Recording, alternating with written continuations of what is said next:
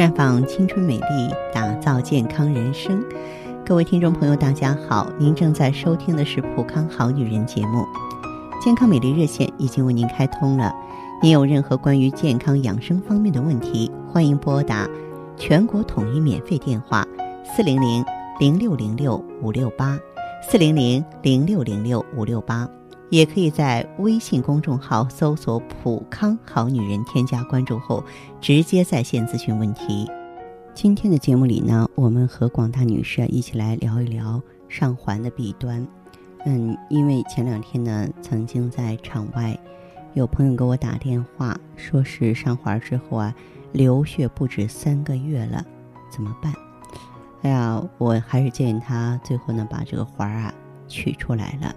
嗯，我就在想啊，咱们收音机前呢，可能很多的女性朋友啊，都是做了上环手术来进行避孕，但是这个环儿啊，它毕竟是一个异物，有的时候放的时间长了，就会造成子宫呢。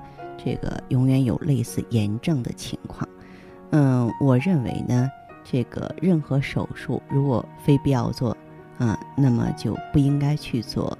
当然，选择哪种避孕方式是应该自己做主的，而不是说一定要上环。嗯，上环呢也要根据您的体质。其实不管是上环还是取环，对女性来说呢，都是一个破坏性的过程。而且这么告诉大家吧。不是说每个健康妇女都适合带环儿，嗯，咱们这个带环儿呢，不光是会造成大出血，也会呢出现宫外孕，这个呀我在工作当中都见得多了。另外呢，就是带环的这个副反应的话呢，它的几率啊也是很高的。什么是上环啊？上环呢，它就是一种手术，在女性子宫内放置异物。造成子宫呢永远在类似炎症的情况下达到避孕的目的，这种情况通俗来讲呢，嗯，就是像为了避免孩子淹死，所以连澡啊也不给洗了。所以呢，这个上环之后呢，这个问题多多。上环之后会脱落，脱落之后再上环和清宫手术仍然是手术啊，对不对？那么没有人。愿意有事儿没事儿在自己身上动个手术，嗯，所以呢，我也希望大家能够更加正确的看待上环儿啊，不是说嗯让更多人去接受这个手术，而是说当出现这个问题的时候，咱们能不能想一想，选择其他的避孕措施？那收音机前的年轻人呢，可以呢问问身边四五十岁以上或者说五十岁以上的阿姨们，在。绝经后的他们一定会做取环手术，因为可能二十年前上环是每个育龄妇女所必做的功课，不上环呢，他们就享受不到一切和工作、生活相关的待遇。可是如果问问他们，如果可以重新选择，他们会不会选择上环？在五年、十年、二十年之后，如果仍然认为上环是最好的避孕方式，那么。可以呢，向下一辈年轻妈妈们推荐上环术，恐怕没有人愿意这么做，啊，身体只有一个，健康呢才是我们生活最根本的态度。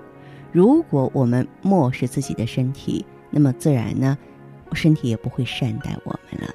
嗯，可是呢，我也是希望呢，就是大家在这个避孕措施方面的话呢，呃，应该两个人之间呢做好沟通。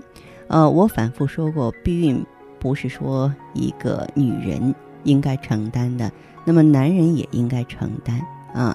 所以呢，这个上环的害处大家必须要了解。嗯，比如说那个上环疼不疼啊？这个不重要，关键是它容易出现意外、子宫内膜炎症、宫外孕等等。这个上环不是拔牙，疼几天就不疼了。嗯，对于很多老妈妈级的人物。取环也像生一场大病，所以我希望呢，嗯，咱们在讨论避孕问题的时候，男人应该多承担。男人用一个安全套多方便呢？